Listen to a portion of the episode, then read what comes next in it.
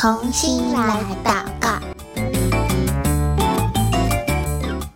Hello，欢迎来到同心来祷告，我是贝壳姐姐，又到了我们一起祷告的时间哦。那我们今天要祷告的内容呢，一样是在宣教日影二零二三年第二季里面的内容。所以，如果你手边有宣教日影的小朋友，可以帮我打开，找到五月十三号。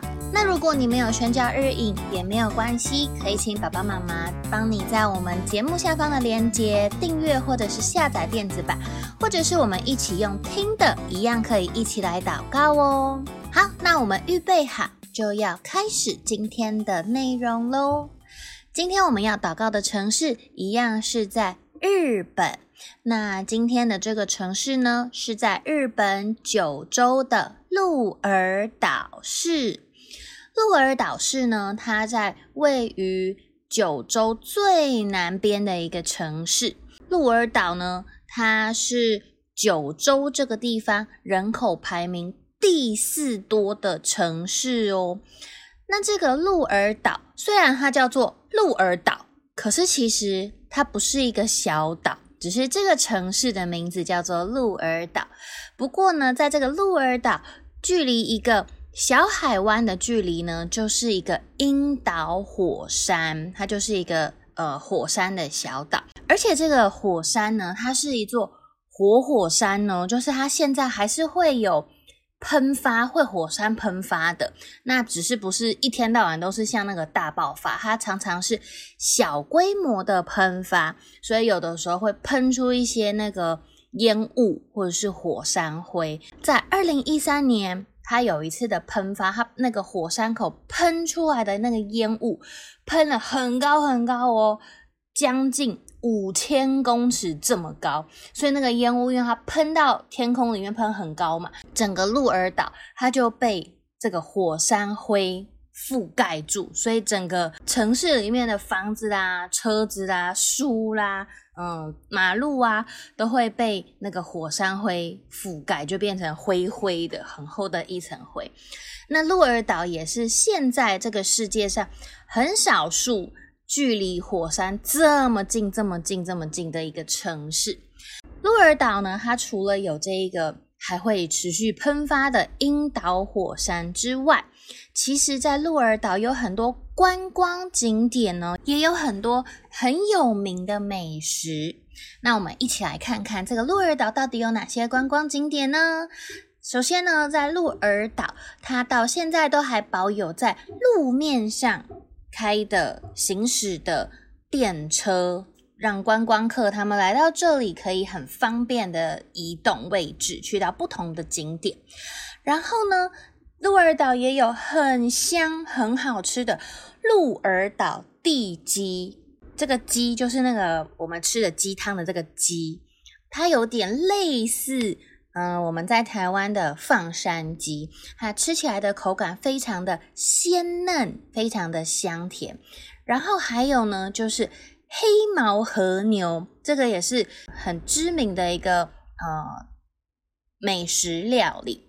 还有就是酥脆可口的黑豚猪排，以及萨摩炸鱼饼。哇，好多哦，不管是。海鲜的，是牛的，是猪的，是鸡，哇，各式各样的美食，我已经快要流口水了。下一次如果你有机会去到鹿儿岛的时候，也可以来品尝看看他们当地的这一些美食。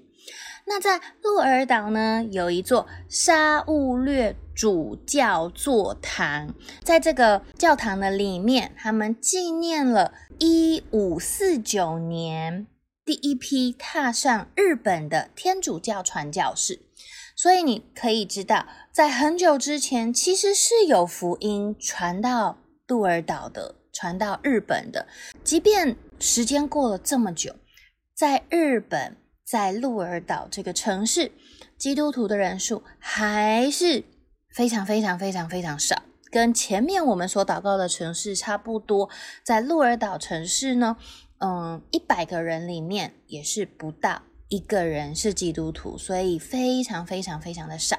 那今天呢，我们一起认识了鹿儿岛，看到这么多的美食，然后它也有火山，福音也曾经传到这里，所以我们要一起来为鹿儿岛来祷告，盼望透过。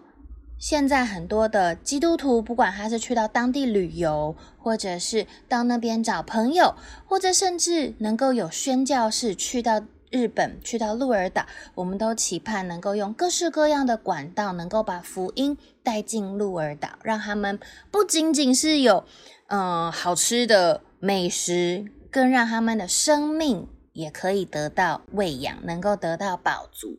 那我们今天要一起来为鹿儿岛。祷告喽！那请小朋友闭上眼睛，等一下贝壳姐姐祷告一句，我也邀请你跟着我一起来祷告一句。让我们一起来祷告。亲爱的天父，谢谢你让我今天可以认识鹿儿岛市，知道这里有火山。也有很多美食，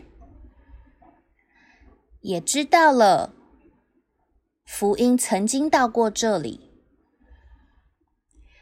我要求主耶稣。